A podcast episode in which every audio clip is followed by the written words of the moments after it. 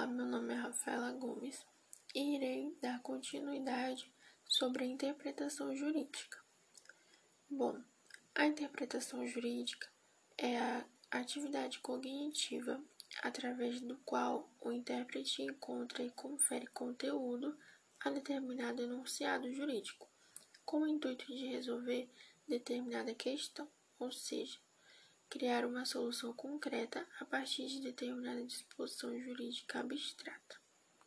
Deve-se também levar em consideração que há fatores alheios ao direito que influem no resultado do processo cognitivo, como, por exemplo, a cultura, a economia, sociedade, política, ideologias específicas, etc.